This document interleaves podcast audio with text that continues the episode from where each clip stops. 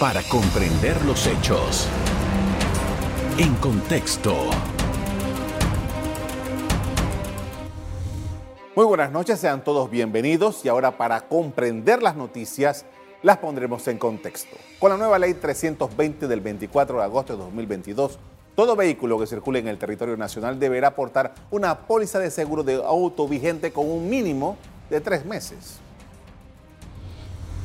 El diputado Leandro Ávila, proponente de esta iniciativa, explicó que muchos conductores solo pagaban la póliza de autos por un mes. Sin embargo, ahora hasta se les podrá retener la licencia de conducir de darse un accidente de tránsito y no contar con el seguro al día.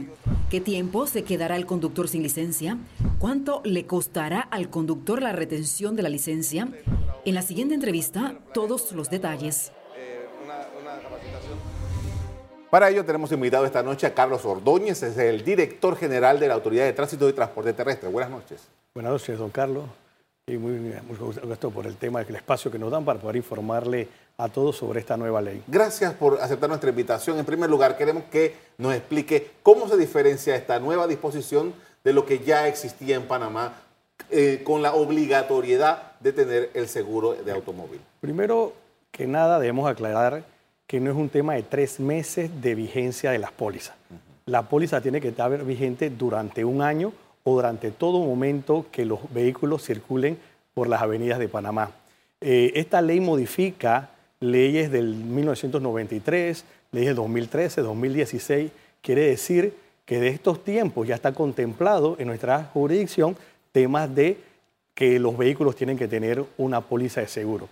Al inicio se establecía que para hacer trámites, por ejemplo, trámites de revisado, tú tenías que tener tu, póliza vigente para poder hacer ese trámite.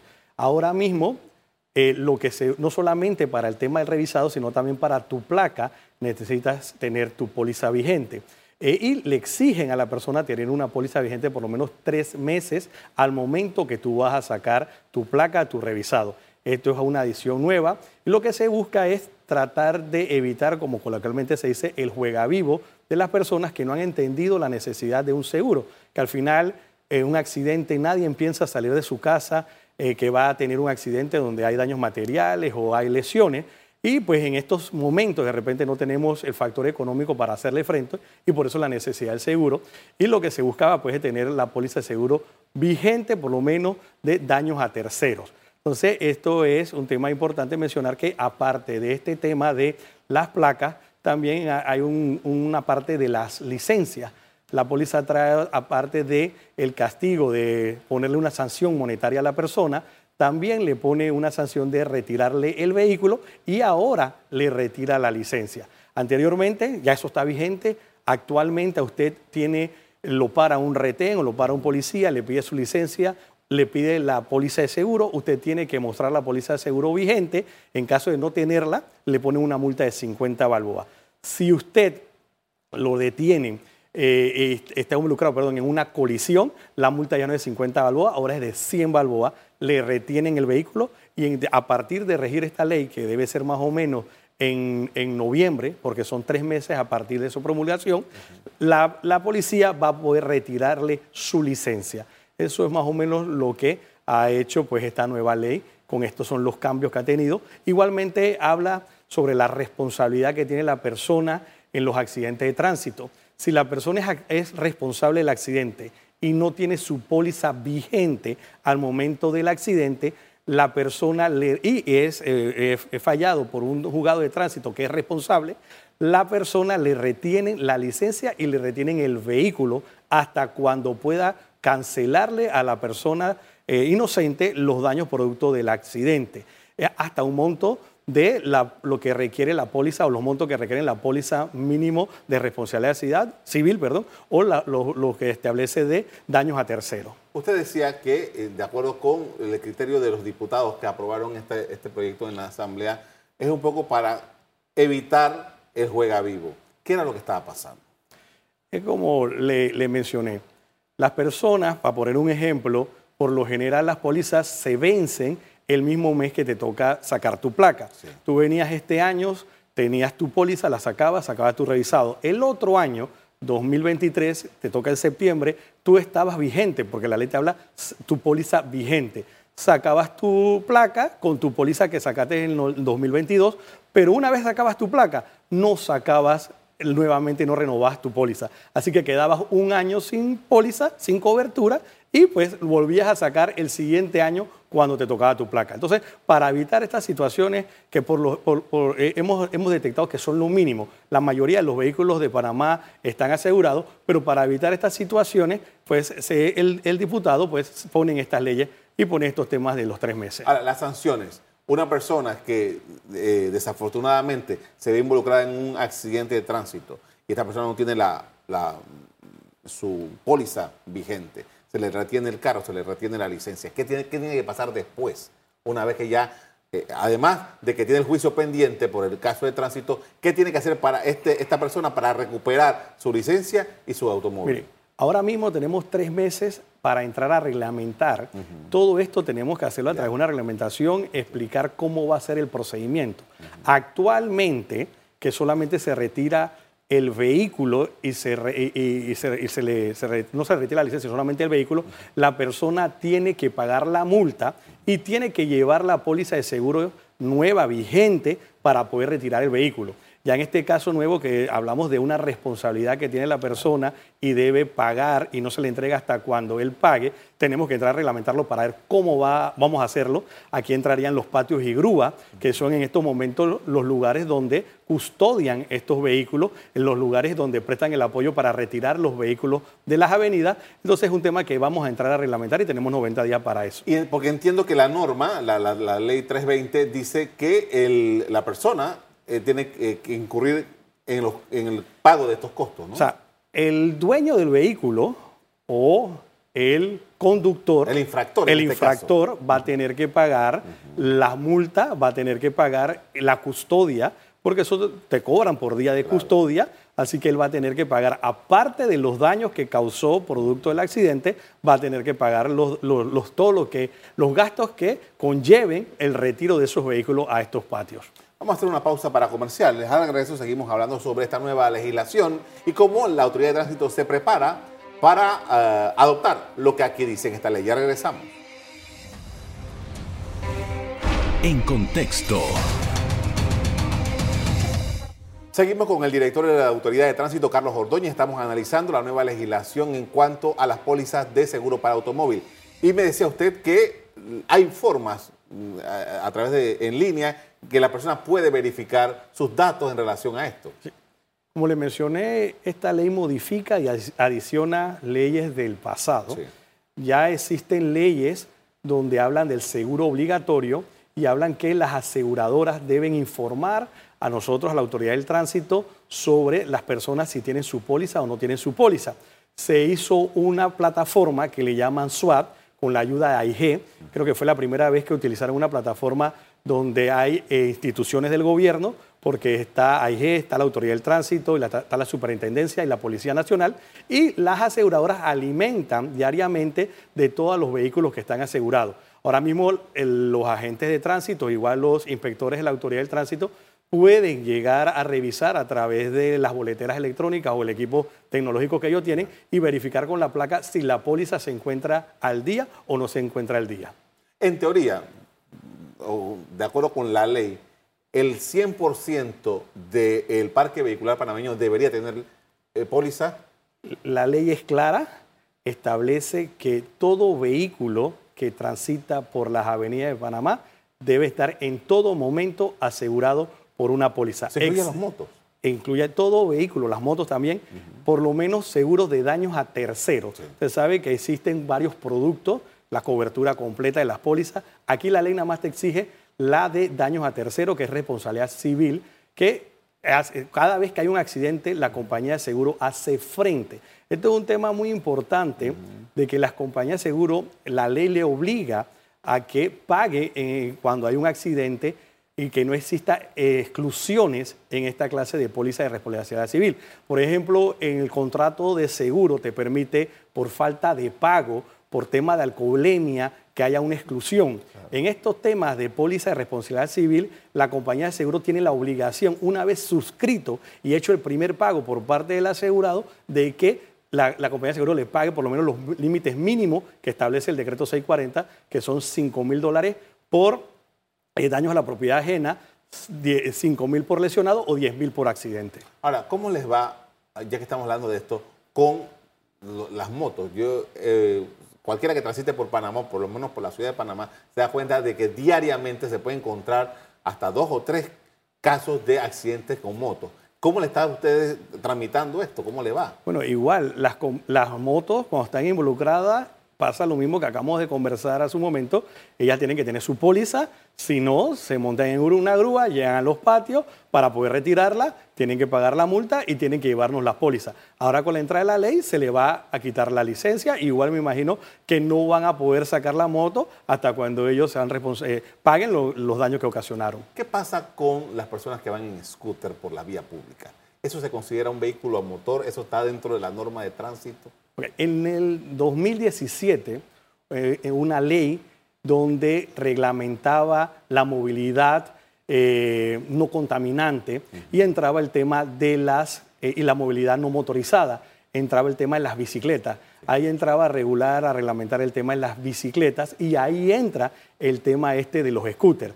en el 2021 sacó un decreto donde establece cómo pueden estas personas transitar los scooters, cómo pueden transitar las bicicletas y cómo pueden transitar los peatones. Porque se estaba buscando a través de la ley buscar otra clase de movilidad que no sea la normal y pues instruía también a los municipios y a otras instituciones de hacer lugares para, para poder transitar a través de estos vehículos, a través de la bicicleta. Entonces, al final los scooters sí están reglamentados.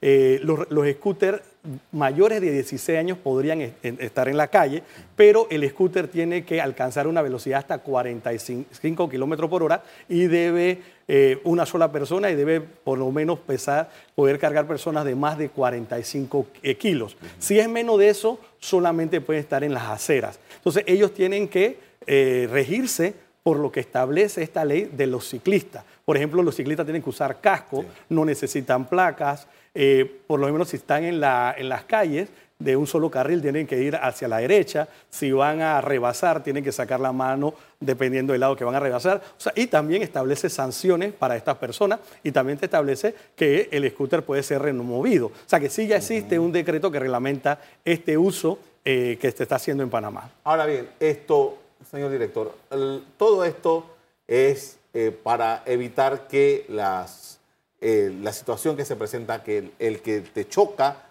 no esté con falta de eh, un seguro. Pero realmente, ¿cuál es la estadística que ustedes tienen de ese tipo de casos en, el, en la autoridad de tránsito? De personas que a la hora de la verdad, cuando van al, juicio, se dan cuenta de que... Mire, del parque vehicular de 1.400.000 más o menos, eh, un millón de autos están asegurados, 400 mil no. Y de esos 400 mil puede haber casos que ya están fuera de circulación y la persona no lo han reportado. O sea que realmente es el mínimo de autos eh, que, transitan en Panamá o que están en el universo de los vehículos nosotros registrados en el registro vehicular que no tienen póliza segura. La mayoría debe contar con una póliza de seguro. Con esto vamos a hacer otra pausa para comerciales. A regreso seguimos hablando con el director de tránsito. Ya regresamos. En contexto. Estamos de regreso con Carlos Ordóñez, es el director de la Autoridad de Tránsito y Transporte Terrestre. Estamos analizando las nuevas disposiciones sobre seguro vehicular. Y uno de los elementos es que la legislación actual, el reglamento de tránsito, que dicho sea de paso, dice la ley que hay que tener una copia en el carro, establece eso, que hay copias, hay que tener una copia de la póliza del seguro, hay que tener una copia del revisado, hay que tener una copia del, registro único, etcétera, etcétera, etcétera. Todos esos papeles hay que tenerlos en el carro. Eh, eventualmente se, va a, dar algún cambio en este tipo de disposiciones. Miren, producto de la pandemia, hemos avanzado en la tecnología enormemente. Y, realmente ya estos artículos son que legislaba años atrás. La, la tecnología no era igual. Hoy en día te mandan la póliza de seguro por correo, ya no la tienes que imprimir. eh, ya pues tenemos también los aparatos donde podemos verificar si las pólizas están vigentes o no están vigentes. Lamentablemente, como usted bien indica, en el reglamento de tránsito establece un artículo que tienes que tener por lo menos la copia de la póliza. Entonces, si el funcionario o un agente eh, lo llegan a detener, él puede pedirle a usted la póliza, la copia de la póliza.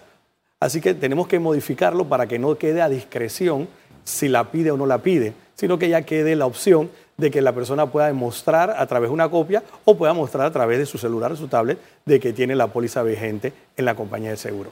La Autoridad de Tránsito es el ente rector del tránsito terrestre en toda la República de Panamá.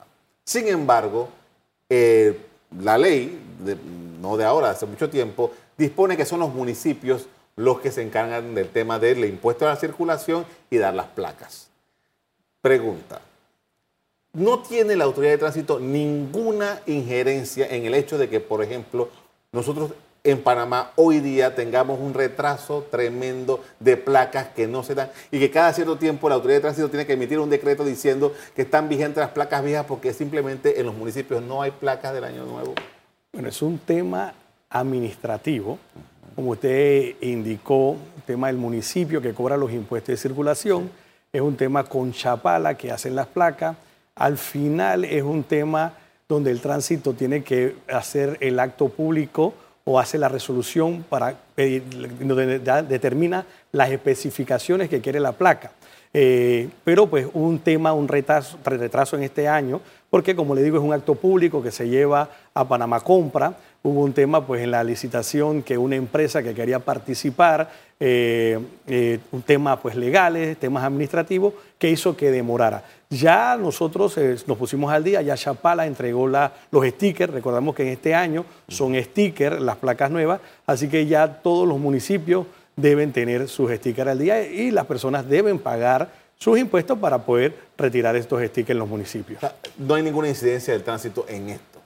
Eh, nosotros solamente somos como mediadores entre, el entre los municipios y Chapala, que es la empresa que realiza la Ahora, El hecho de que, el hecho de que eh, no esté actualizada una placa o, la calcomanía, como quiera que sea, no debería ser algo que la autoridad de, tránsito pudiera hacer algo con esos municipios, porque eh, si el conductor cumple, hace su revisado como debe ser y hace todo el trámite, paga como debe pagar, debería tener inmediatamente su su, calcomanía o su placa, ¿no? Bueno, como le, explicamos, pues un tema administrativo que hubo en este periodo que estamos retomando en el 2022 las placas, eh, pero pues por eso nosotros no, estamos, no estamos poniendo las sanciones de eh, placa vencida.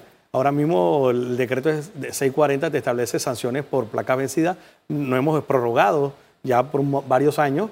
Este mes pues hemos prorrogado por las placas que vencieron en julio, en agosto, para eso mismo, para que eh, el contribuyente de los municipios no tuvieran problemas. Eso sí, ellos deberían pagar al, día para no generar más impuestos dentro del municipio, los impuestos de circulación. Ahora, eh, señor director, también otro elemento que está manejando la autoridad del tránsito tiene que ver con ah, el subsidio que se le estaba pagando a los transportistas. Ya desde hace varios meses, creo que el año entero, hemos estado con esto. ¿Qué es, ¿Cuál es la actualidad en ese tema?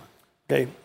El subsidio con el transportista, en el mes de diciembre el señor presidente instaló una mesa donde se ha tocado varios temas o varias problemáticas que tiene el sector transporte. Una de ellas fue el tema del combustible y desde diciembre se le dio una ayuda económica y fue el primer grupo que, se le dio esa ayuda.